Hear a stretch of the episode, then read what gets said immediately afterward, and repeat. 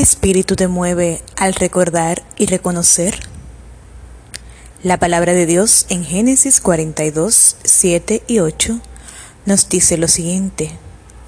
Y al ver José a sus hermanos, los reconoció, pero simuló serles extraño y les habló con dureza. Luego les preguntó, ¿De dónde habéis venido? Y ellos les respondieron, de la tierra de Canaán, para comprar alimentos. José reconoció a sus hermanos, pero ellos no lo reconocieron a él. Las personas con mente fotográfica tienen una bendición de la que la mayoría carecemos. Poder reconocer a primera vista a personas a las que no se ve hace tiempo les da a entender que significan algo para quien se acuerda de ellas. A veces el recuerdo procede de una marca indeleble dejada en la memoria por una experiencia muy aguda que marcó nuestra vida. La Biblia nos hace sentir que este asunto de ser reconocidos por el Señor es algo de mucho valor para el cristiano. De hecho, presenta este asunto de reconocer al Señor y de ser reconocidos por Él como uno de los galardones para los fieles. Nos lleva como esculpidos en las palmas de sus manos por habernos salvado. Ser reconocido por el Señor y reconocerlo a Él es el sueño de todo cristiano. El apóstol Pablo en 1 Corintios 13, 12 nos dice Ahora vemos oscuramente por medio de un espejo, pero entonces veremos cara a cara. Ahora solo vemos en parte, pero entonces conoceremos plenamente así como fuimos conocidos.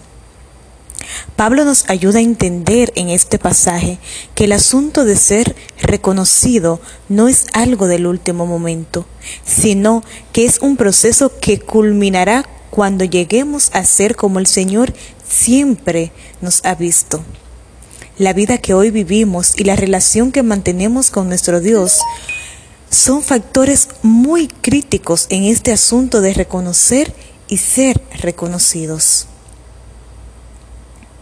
De la historia de José y sus hermanos podemos aprender muchas cosas, pero hoy quiero concluir que a José le resultó fácil recordar y reconocer a sus hermanos. ¿Por qué? Por su agudeza mental. Porque su agudeza mental procedía no de un sentimiento de venganza por el mal que ellos le habían hecho unos años atrás, sino de la satisfacción de haberlos perdonado y de su deseo de comunicarles su perdón. Yo sé que todos en nuestras vidas hemos recibido ofensas, momentos difíciles, heridas causadas por una situación, por una persona. Sin embargo, muchas veces queremos forzar a nuestro ser consciente de olvidar ese suceso, de olvidar a esa persona, de no querer volver a verlo, de no querer saber nada de aquello de aquel lugar, de aquella persona, de aquel episodio que marcó mi vida de manera negativa. ¿Y sabe por qué actuamos de esa manera? Porque aún no hemos perdonado.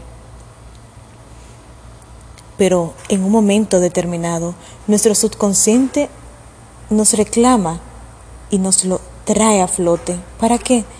Para que sepamos que debemos curar esa herida, cerrar ese capítulo reconfortar el alma a través del perdón.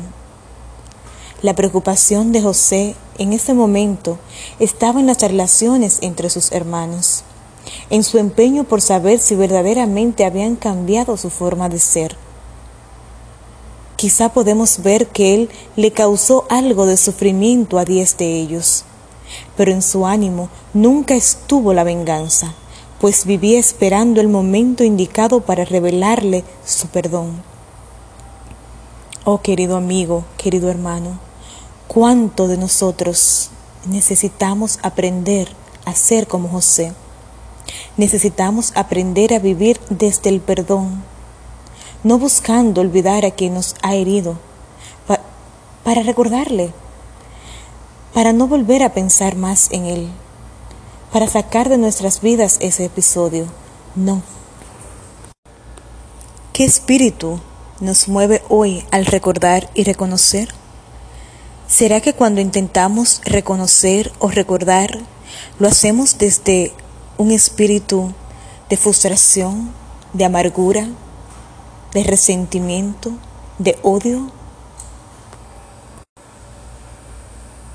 Hoy quiero invitarte para que al recordar, al reconocer, lo hagamos desde el amor, desde el perdón, desde la paz, la mansedumbre y la paciencia y misericordia.